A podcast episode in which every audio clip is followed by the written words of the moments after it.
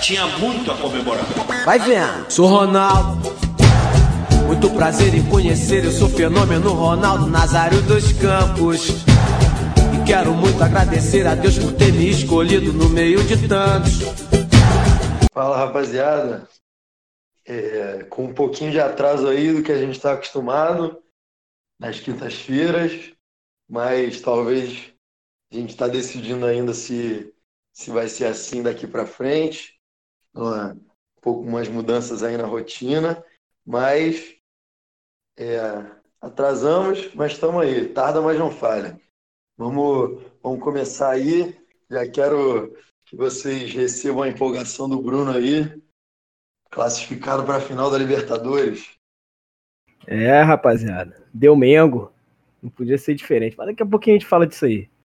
É, queria primeiro cumprimentar todo mundo. Valeu por estar sempre aqui. Quem na quinta-feira, no caso hoje, que a gente está gravando, tentou lá procurar no, no, Spotify e não achou, peço desculpas.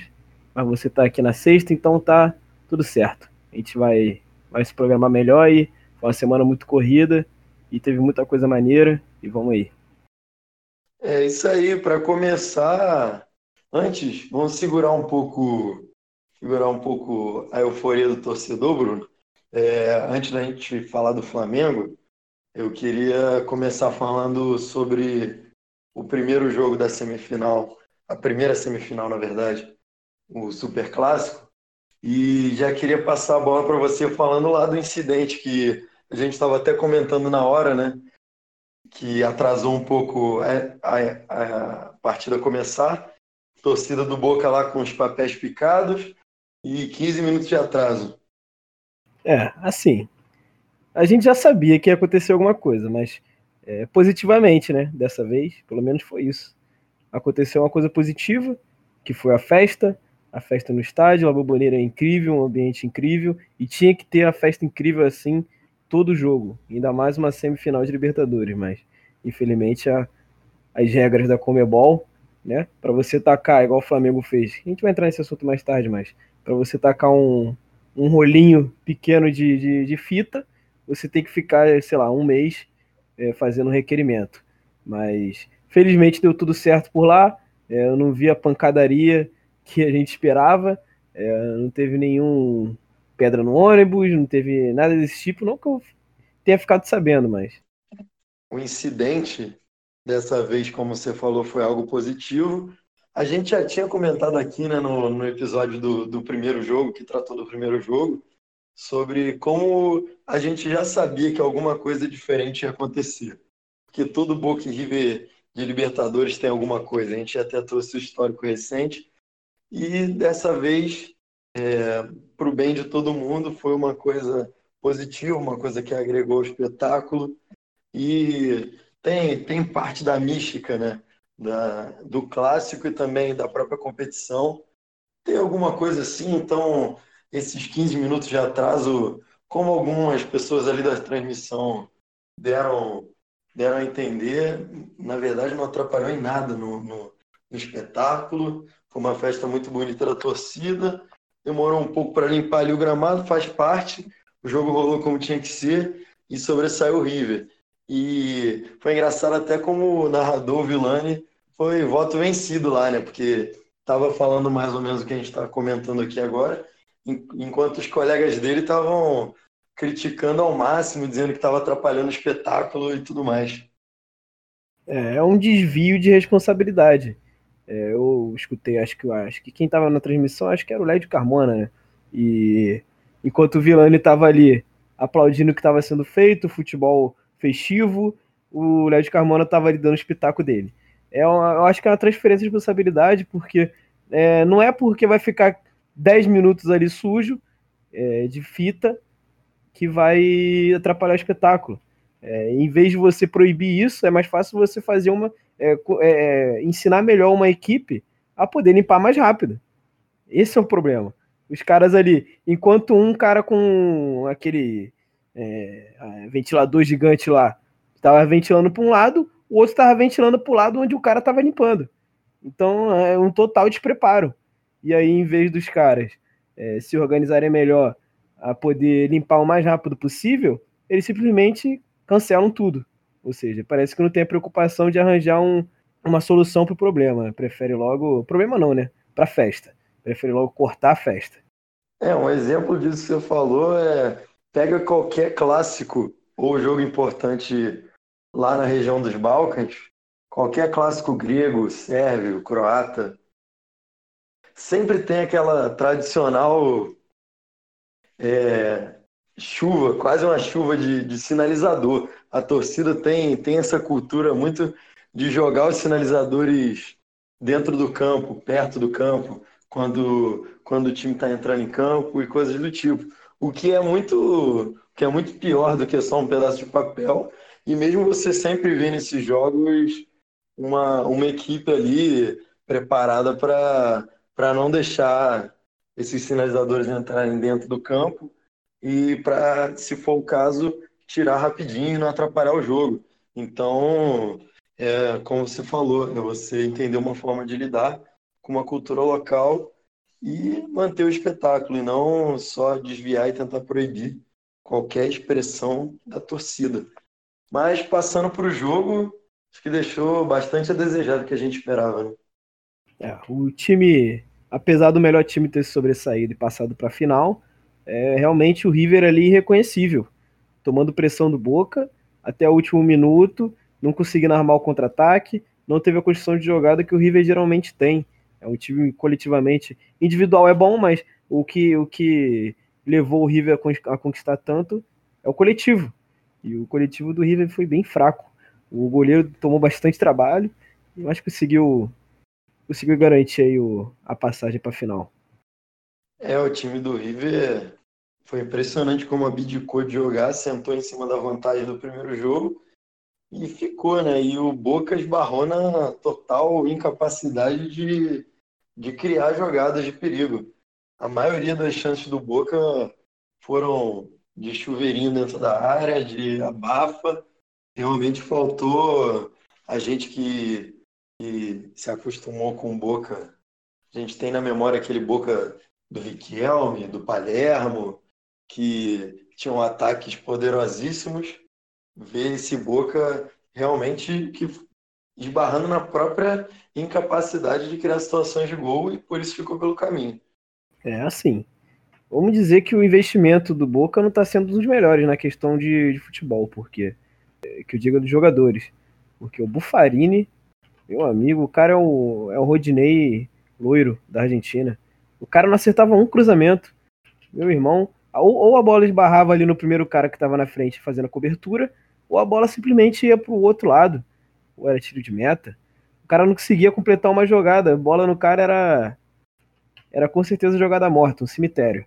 E o, o Boca que só estava dependendo disso para poder fazer um gol de cabeça, conseguiu, né? Mas não conseguiu passar para a final. É, o torcedor do Botafogo fala isso do Marcinho já vai fazer uns dois anos. Ele erra todos os cruzamentos de forma impressionante. Sempre acerta ou as costas do marcador ou a bola passa por todo mundo. E ele está na seleção brasileira, então né, esse, esse modelo aí de nunca acertar cruzamento, de alguma forma, alguém tá gostando e tá aí, né? Tá aí a mostra no alto nível do futebol. E o River, o que. É, é que um time comum estar na La Bombonera, numa semifinal da Libertadores, e ele se encaixar ali no seu próprio campo, defender tentando guardar o resultado, é comum. Mas o River, que ano passado fez uma partidaça na La Bombonera, numa final de Libertadores. Fez uma partidaça, foi melhor do que o Boca, na própria La Bombonera, ao meu ver, apesar de ter sido um jogo lá e cá, fazer esse papelão na semi. Passou tudo bem, né? Ninguém ninguém vai ligar agora para isso. O torcedor do, do River está muito feliz, mas imagina se tivesse acontecido alguma coisa. O quanto que tudo bem que o Gadiardo é, é bem bem adorado lá dentro, mas o que, que, que não ia passar para os seus torcedores? Porra, a gente tem um time melhor, a gente é um time mais competitivo e a gente se trancou na casa dos caras. O que, que é isso? A gente tem medo? Então, bem reconhecível o River Plate. É, isso, pelo que eu já tô vendo, lógico, também tem por um lado a euforia do próprio torcedor, mas muitos torcedores do Flamengo, né, que naturalmente não acompanham o futebol do River, que o que eles viram do River foi essa semifinal, ficam com a impressão de que o Flamengo é um time extremamente superior tecnicamente, né? E em poderio ofensivo, porque você vê seu time fazer o que fez, tanto na Libertadores quanto está fazendo no Campeonato Brasileiro.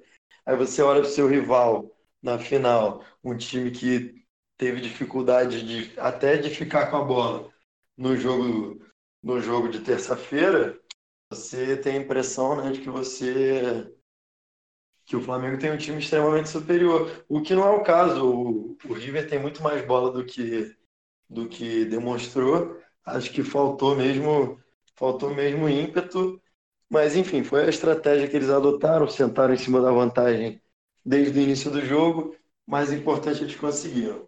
Carimbaram o passaporte para Santiago e vamos ver o que, que a gente pode esperar dessa final, do River nessa final. É, vamos ver. Eu espero que o, que o River saia para jogo, porque os últimos adversários que enfrentaram o Flamengo ficaram se guardando dentro da casinha, tomaram mais de um gol, geralmente. Então, é até bom para eles saírem um pouco da casinha, né? É muito inteligente tu dar a bola pro Arrascaeta, tu dar a bola pro Gerson, tu dar a bola pro Everton Ribeiro, Gabigol, Bruno Henrique tentarem fazer uma jogada. É, não é uma coisa muito esperta a se fazer uma hora ele vai te massacrar o Flamengo e vai conseguir passar pela defesa. Não é o, não vai ser, com certeza não vai ser o Bufarini tentando fazer o cruzamento. É, e o, o River também tem jogadores dessa qualidade para criar jogadas e para impor o ritmo de jogo. Vamos ver como é que dois times, duas máquinas ofensivas do River também no Campeonato Argentino, 10 rodadas já fez 23 gols, então é um time com poder de ataque exemplar, então vamos ver como é que eles vão se, se portar. O River também, o Lucas Prato está passando por uma seca, mas tem a capacidade de, de fazer, Escoco, Inácio Fernandes, enfim, o De La Cruz, né, que está jogando muita bola. É um time com, com um ataque bem forte. E vamos ver, porque do mesmo jeito que o River deixou a desejar, o Flamengo está sobrando. Acho que não tem ninguém para colocar nenhuma uma, uma vírgula na atuação do Flamengo de ontem. Ah, sim. Se não tem uma vírgula, eu tenho. Eu tenho a vírgula. É, foi um jogaço. É óbvio que o Flamengo, depois do, do, do, dos 30 minutos do primeiro tempo, deu só Flamengo. E, mas eu tenho uma vírgula. A minha vírgula é o, foi até esses 30 minutos. Porque o Grêmio tentou jogar como o Grêmio joga. Foi, foi até um pouco um pouco assustador para mim que estava na arquibancada. Eu vendo o Grêmio ali, é, começando atacando, o Diego Alves fazendo logo uma defesaça no início do jogo, o que poderia, se fosse, por exemplo, o Muralha ali, já teria acabado, é, ia ser gol do Grêmio, porque o Muralha não ia pegar aquela bola. Então o Grêmio começou assustando, jogando como Grêmio. E é assim que se deve jogar. O, o 5 a 0 não, não, não, não é porque ah, o Grêmio saiu para jogar, tomou de 5. Não, se o Grêmio tivesse guardado dentro de casa, também ia tomar um placar semelhante. Então, é, tem que sair para jogar, tem que tentar.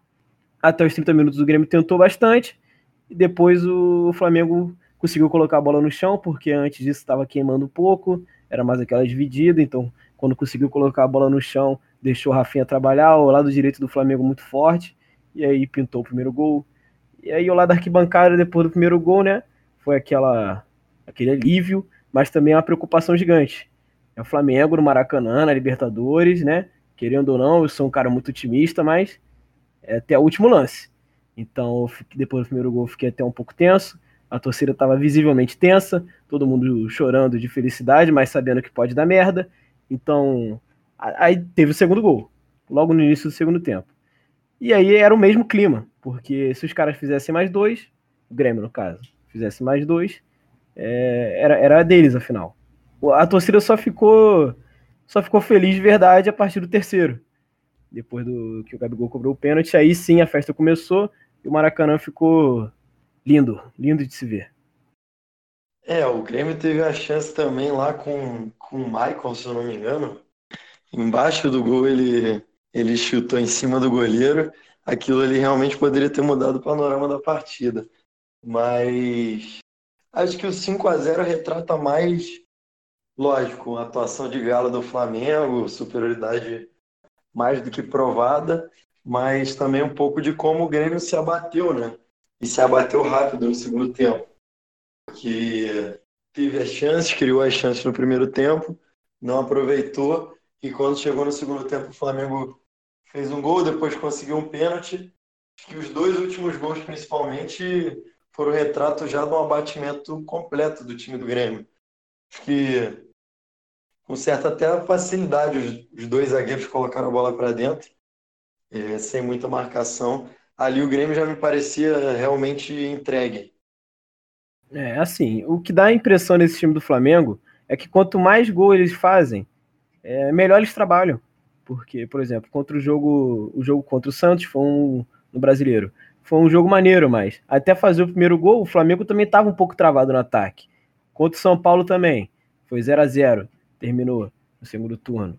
É um jogo mastigado, mas o Flamengo não estava conseguindo construir bem o ataque em si, tirando a parte que, o, que os jogadores do São Paulo ficaram fazendo cera, esse tipo de coisa, mas parece que esse ataque do Flamengo, quanto eles são sádicos, quanto mais gols eles fazem, melhor eles jogam. Então é, é, eles vivem dessa empolgação.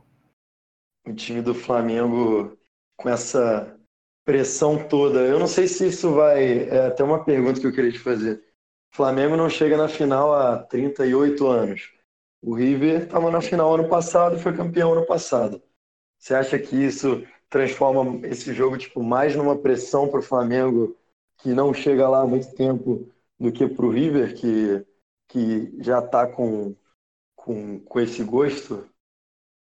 Cara, a pressão Acho que não, porque esse grupo do Flamengo é, é bem experiente. É, tem jogadores ali bem experientes, jogaram na Europa a maioria deles, então é, é um grupo bem experiente para ter esse tipo de pressão. Eu acho que a única pressão é que é o River e não a parte da final, porque é, não importa, qualquer time que seja, se pegar o River hoje em dia na final, vai ser a pressão porque é o River, simplesmente isso. É o time que, que mais venceu nesses últimos tempos, então não tem não tem mistério. Vai ter que vai ter que bater de frente com o gigante. Mas tem o Jorge Jesus ali do lado do Flamengo fazendo psicológico, tem o Rafinha, tem o Felipe Luiz, que são líderes do vestiário, então tem toda uma experiência. Se contra o Grêmio, que todo mundo fala que é imortal, copeiro, e não sei o que, não sei o que lá, vive em semifinal de Libertadores, ganhou uma há pouco tempo, e o Flamengo deu de cinco, não tremeu, não, sentiu a semifinal, então eu não imagino porque porque vai sentir essa final em Santiago do Chile ainda. É, vai ser interessante ver primeira final única da Libertadores. Vai ser interessante ver o comportamento das duas torcidas, né? São duas torcidas imensas. É, a do River tem ali o fator um pouquinho mais de, de proximidade, não, não necessariamente de Buenos Aires para Santiago, também tem uma distância considerável, mas de algumas cidades ali da Argentina que naturalmente tem grandes torcidas do River e que essas sim ficam próximas de Santiago, como Mendoza e Tucumã, por exemplo. Então, vai ser interessante ver a quantidade de torcedores e o próprio comportamento desses torcedores é, lá na, na, na, final única em Santiago. Comportamento não no, no bom sentido. Não estou falando de, de vigiar se eles vão se comportar bem ou não, comportamento no sentido de qual vai ser o perfil mesmo do torcedor, se como vai ser o apoio ao time na arquibancada tão longe de casa. Tanto a quantidade como a qualidade dos torcedores, digamos assim. É, o que me deixa mais triste com essa história toda é que é final única, cara. Não importa que que você fale, para mim vai ser sempre vai ser sempre uma besteira quem apoia esse tipo de coisa, né? Se você vier falar esse negócio comigo, eu vou ficar bastante estressado, porque não importa o que, por exemplo, torcedor flamenguista, não importa o que ele faça. Se o cara é mais humilde, pega um plano ali de, não sei, 200 reais, né? Não é nem um plano mais barato. Então, você pega um plano de 200 reais, você apoia o seu time o ano todo, você vai em todos os jogos do brasileiro, você milagrosamente consegue comprar um ingresso de Libertadores, você vê é, aquele espetáculo que foi é, na quarta-feira no Maracanã, você vê tudo que aconteceu, que pouca gente esperava, né? Uma festa tão tão bonita. O Flamengo teve que, com certeza, teve que conversar bastante com a Comebol. Então, foi uma festa linda. Você passa por isso tudo o ano todo e aí você tem a final. O filé mignon, a picanha você não pode estar perto do seu time. Você vai ter que ficar em casa com uma cervejinha ou sei lá com que o que você for beber, assistindo o teu time de longe. Então corta muito o sentimento.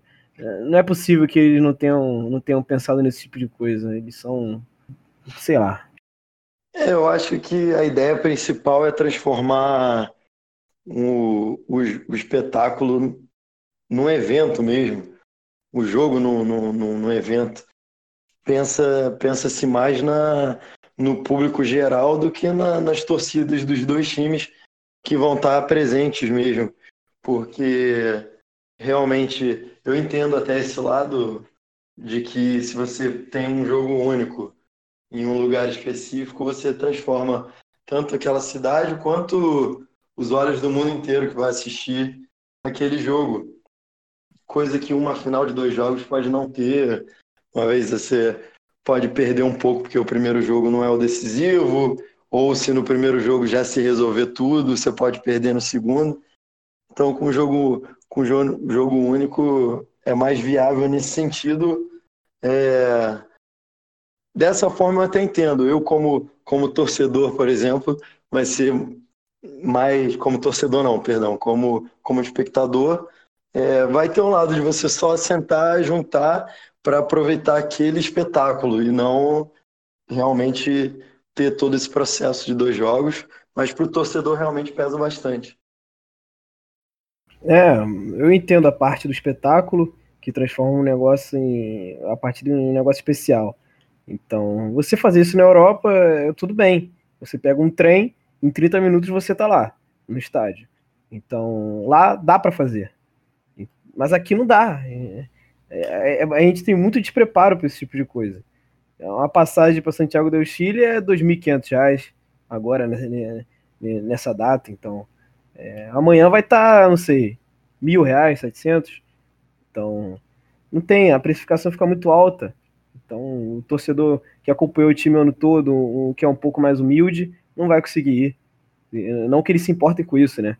Mas o torcedor de verdade não vai conseguir ir. O cara que fica, que nem gosta de futebol, ele só quer assistir realmente o espetáculo, ele com certeza vai ter um lugarzinho garantido ali no, no estádio. É, mas aí eu acho que é esse exatamente o ponto. Talvez, quer dizer, talvez não. A Comebol com certeza está mais de olho nesse torcedor consumidor do que no torcedor apaixonado em si. Então, esse que eu acho que é o grande problema. E assim como, como você, é minha grande crítica à questão da final única. Eu acho interessante pelos pontos que eu citei antes, mas realmente essa questão pesa um pouco, e ainda mais aqui, que a locomoção é muito mais difícil e tem todas essas questões. Por isso eu, eu falei que vai ser interessante ver o comportamento das torcidas, né? São duas torcidas muito grandes, sem dúvida o estádio, o estádio vai estar cheio, mas, mas a gente vai ficar atento aí ó, o que vai ser as torcidas presentes. E só para abrir um parênteses aqui rapidinho, é, na final da Sul-Americana, que vai ser em Assunção, no Paraguai, é, vai ser basicamente só de torcida do, do Colón, né? Já são esperados um pouquinho mais de 30 mil torcedores, mas assim, é aquele time né, que é a oportunidade única do time conquistar um título desse tamanho.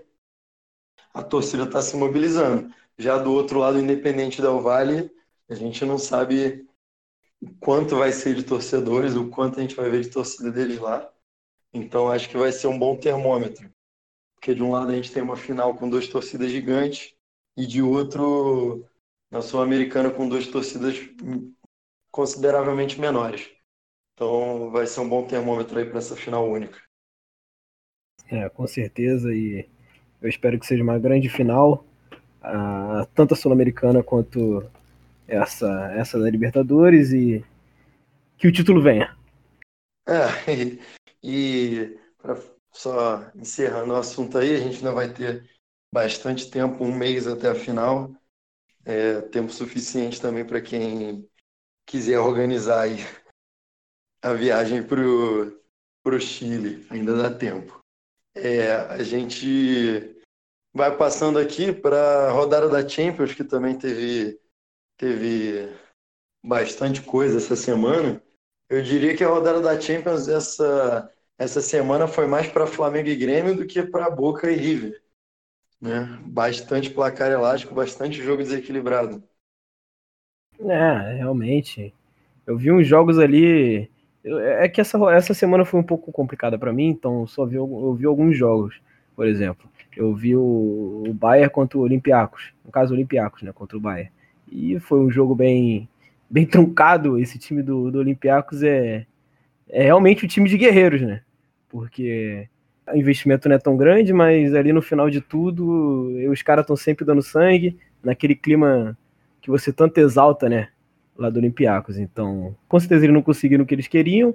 É, contra o Tottenham, eles também bateram na trave. Contra o Bayern, eles fizeram um bom jogo, foram bastante guerreiros, e mas infelizmente saíram com a derrota. Pelo menos um papel bonito na Champions eles estão fazendo. Ao contrário disso, a gente teve. Eu vou levantar uma, uma bolaça aqui para você que adora, adora criticar o Real Madrid. O PSG foi até Bruges na Bélgica e enfiou cinco no, no Clube Bruges. E eu acho que aí ficou bem evidente a, a incapacidade do Real Madrid de colocar seu futebol em prática, né? Uma vez que esbarrou na, na, na defesa do Bruges ficou no empate em casa, um time que não conseguiu nem de longe segurar o ataque do PSG. O jogo foi na Bélgica, né? Então, o PSG, aparentemente, no futebol jogado, tá bem à frente do, do Real Madrid. Eu, eu não sei nem se, se o PSG tava com força máxima, porque, sei lá, hein?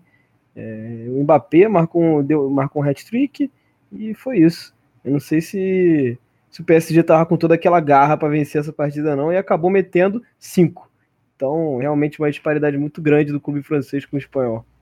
É, o PSG sem Neymar e, e o Mbappé na reserva, entrou no segundo tempo e anotou logo três. E eu queria comentar mais desse jogo, era mais esse detalhe mesmo de, de como ficou evidente a fragilidade do, do time belga e contra o Real Madrid pareceu assim um bicho-papão. Botou o Real Madrid para correr bastante e conseguiu um empate bem polêmico, né? Porque aquele empate, como a gente comentou lá, é, conta muito é, pela arbitragem. E o próprio Real Madrid essa semana conseguiu vencer um jogo dificílimo contra o Galatasaray em, em Istambul, mas também pode agradecer muito dessa vitória ao goleiro, né? Que Courtois que fez o que podia e o que não podia para segurar o ataque do, do, do Galatasaray. É, o Galatasaray realmente, é, eu vou te falar, hein, foi um resultado que me decepcionou. O Galatasaray conseguiu, conseguiu me deixar um pouco baixo nessa semana. É, não era para ter perdido um jogo desse, era o típico jogo que tu tem que ganhar para lá na frente tu já ter uma, uma colocação bem mais atrativa para você poder passar do gigante Real Madrid. Então, eu não sei se, se o Galatasaray não deu um, realmente o um mole da temporada ali. Um ótimo ponto que vem me, me surpreendendo também é a escalação constante do Rodrigo. O moleque tá surpreendendo demais por lá. Eu achei que fosse ficar um tempinho ali no Real Madrid B, esse tipo de coisa, mas então eu não sei se ou ele tá se destacando tanto, o que é muito provável, ou se o Real Madrid tá tão necessitado assim de um moleque para fazer o que os veteranos ali não estão conseguindo. É, e além desse jogo, como eu falei dos placares elásticos, né? O Manchester City enfiou 5 na Atalanta, com certa facilidade também. O Tottenham fez 5 no Estrela Vermelha. Abriu um parênteses aqui de como é impressionante a diferença do futebol do Estrela Vermelha dentro e fora de casa. Fora de casa é um time realmente inofensivo, que não, não, não coça em ninguém. E dentro de casa consegue botar o futebol, consegue fazer, fazer força mas aí fora de casa de novo sendo goleado. O Liverpool né, também passou fácil lá na Bélgica, 4 a 1 ficou até um pouco barato esse 4 a 1 aí. Então vários vários placares elásticos, os times se impondo, mas um time que passou muita dificuldade, que foi um, um comentário recorrente nosso aqui, e de novo se mostrou verdadeiro, foi o Barcelona, que foi até a República Tcheca e passou um sufoco para conseguir ganhar do Slavia. É, é, incrível como o Messi tenta, tenta e tenta com o Barcelona, cara. Às vezes ele consegue, mas às vezes é realmente complicado. Parece que o time do Barcelona se prejudica.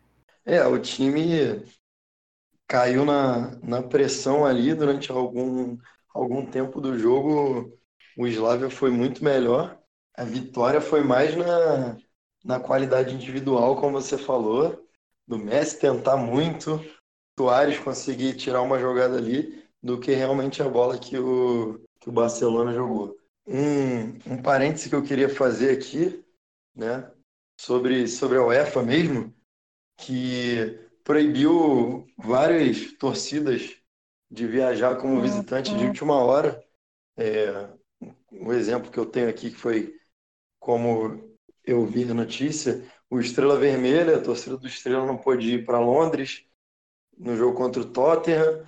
É, já, tem, já tem proibição para o Ajax também ir para Londres no jogo contra o Chelsea da próxima rodada, entre outros alguns exemplos aí.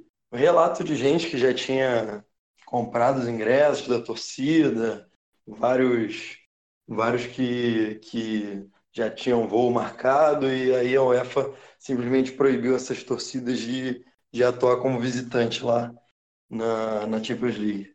É, parecido com o que o STJD faz aqui no Brasil, né? Quando bem entende. É, realmente, só, só um exemplo de como, como essas, essas cartadas aí não são exclusivas nossas. torcedor, é, principalmente o visitante, é maltratado no mundo inteiro. Então, teve até um caso interessante, a torcida do Estrela foi mesmo assim para o jogo.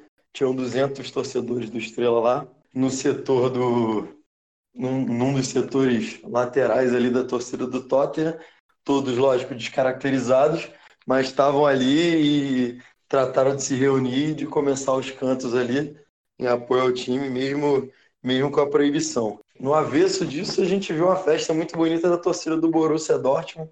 Mesmo isso aí foi a primeira vez que eu vi na vida, achei impressionante. Mosaico de visitante, a torcida do Borussia fez lá no San Siro contra a Inter de Milão apesar da derrota, uma festa muito bonita. E tá aí o ponto positivo e negativo, né? O UEFA tentando proibir, enquanto isso outras torcidas mostrando o valor da torcida visitante nos estádios. É, e o, o Borussia sempre surpreende, né? Com esses mosaicos, realmente é uma torcida bastante criativa. Sempre tem um, um mosaico diferenciado e agora os caras aprontaram até um mosaico de visitante mesmo. É, pena que dentro de campo o resultado foi outro apesar do, do Borussia ter, ter permanecido mais um pouco com a bola, ter tocado um pouco demais, com, com mais carinho na bola, mas infelizmente acabou sendo derrotada da Itália. É, e agora vamos esperar aí aquelas duas, duas semanas de praxe, né? É, só, só fazer um comentário aqui de um tema que a gente não vai nem citar, mas, mas eu acho interessante falar. Hoje teve Partizan Belgrado e Manchester United pela Europa League.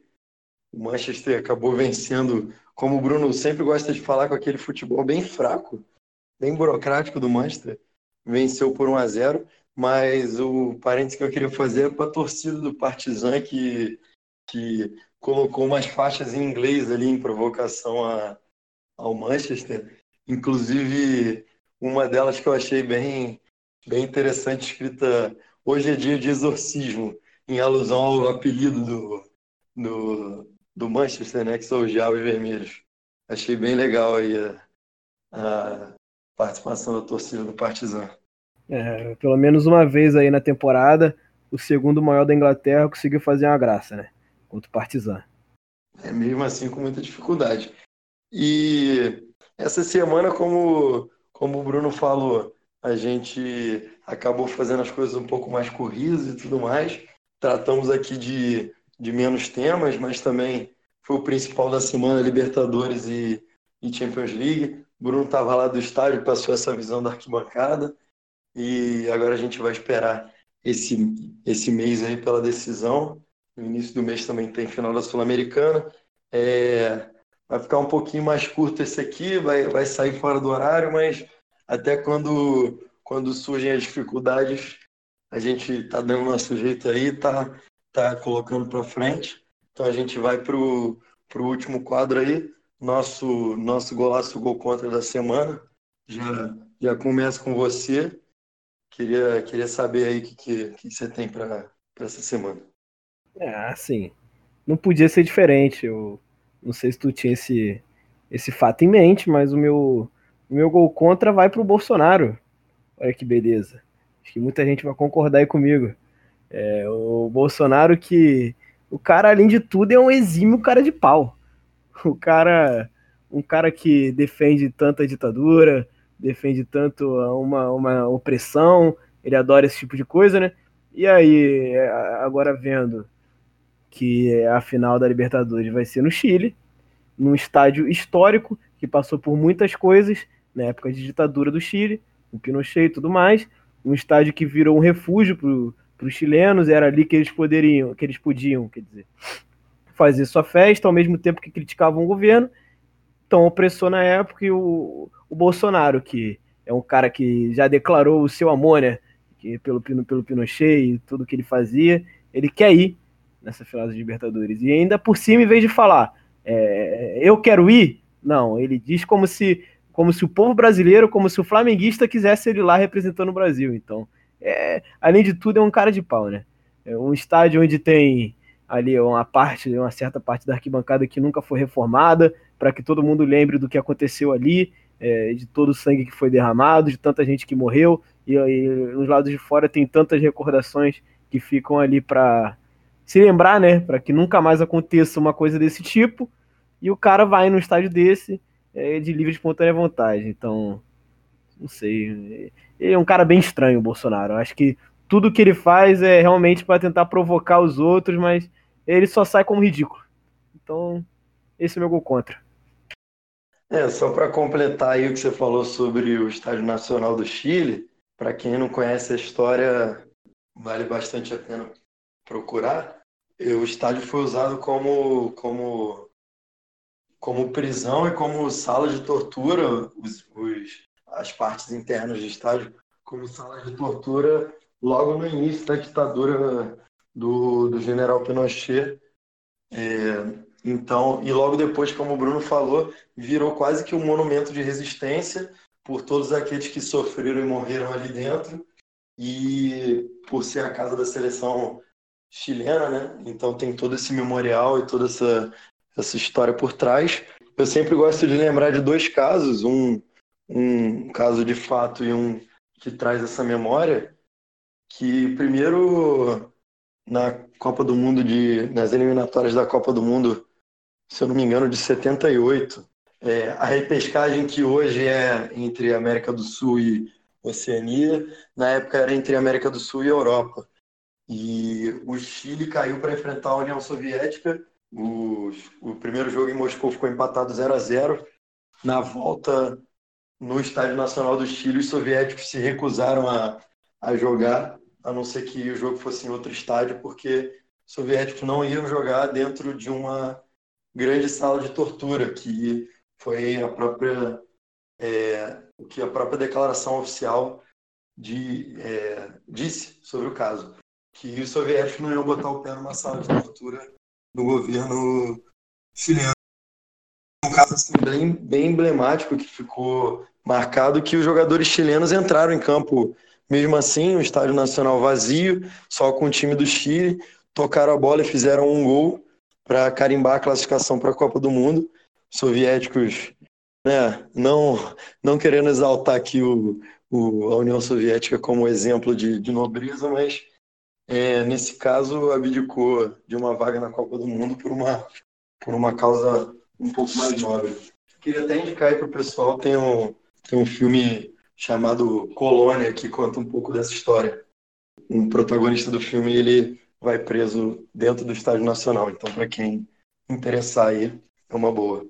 E vou passar para o meu aqui. É, meu, meu gol contra da semana também é eu quero até tomar cuidado aqui nas palavras para não parecer que eu estou defendendo o indefensável, como já comentei com o Bruno aqui antes do episódio.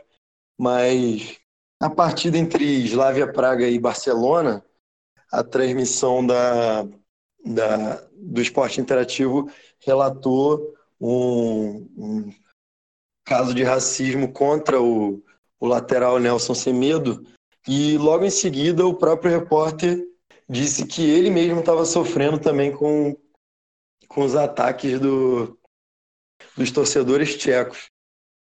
E ficou assim meio que um, um, climão assim na transmissão. Eu senti até um pouco o desconforto até por parte do narrador e do comentarista, porque isso realmente não estava nítido.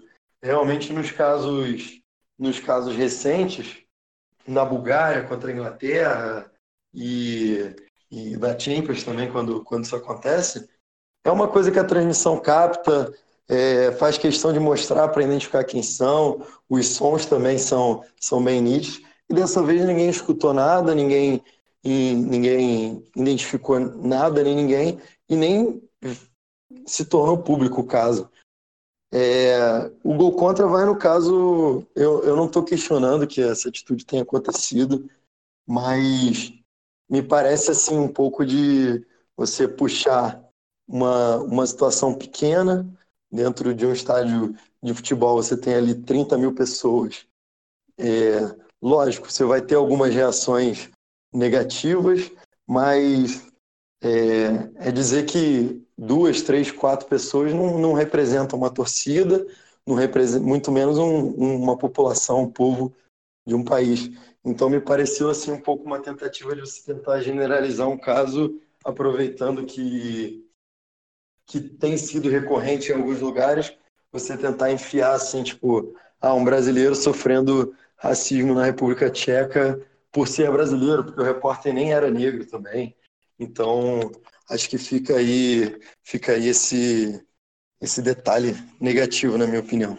É, é triste ver, ver o, que, o que acontece, ainda mais aqui no Brasil, um país que tem diversos casos, sempre que, que vem acontecendo alguma coisa, as pessoas vêm noticiando mais, vêm trazendo mais exposição. É triste ver esse tipo de coisa. É, é, além do ato, de ver um, um, cara tentando forçar uma situação.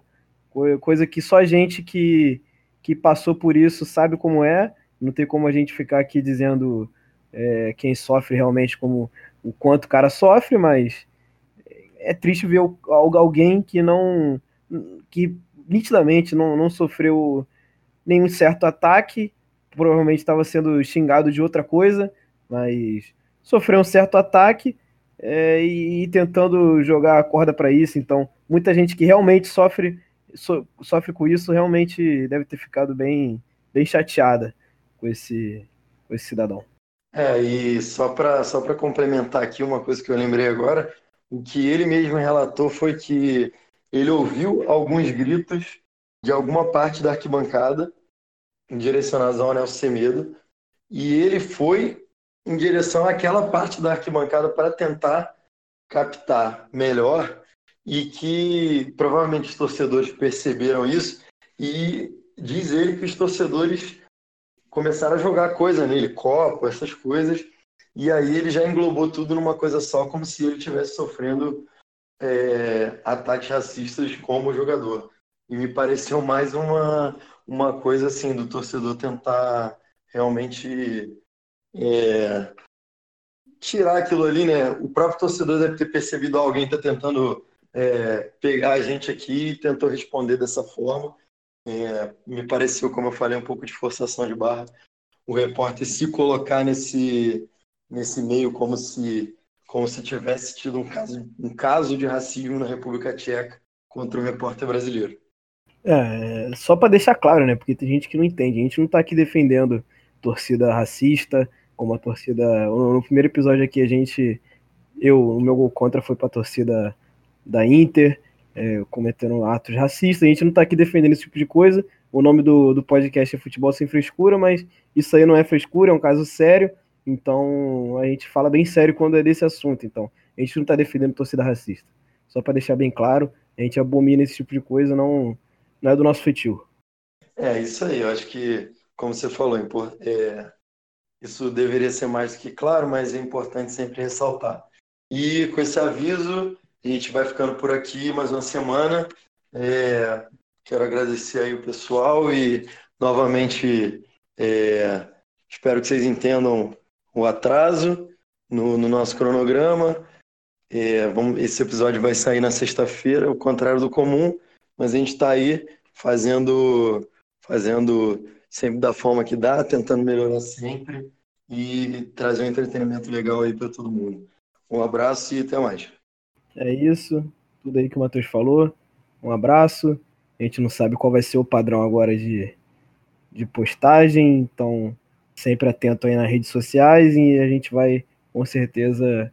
É, o futebol sem frescura não vai acabar, óbvio que não, mas simplesmente a gente vai começar a postar em outro dia porque uh, o nosso calendário está bem corrido. Então é isso. Um abraço.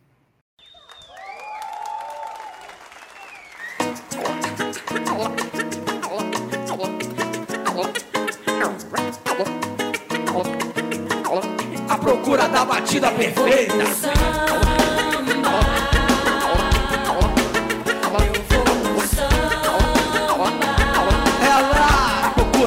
fait imperfect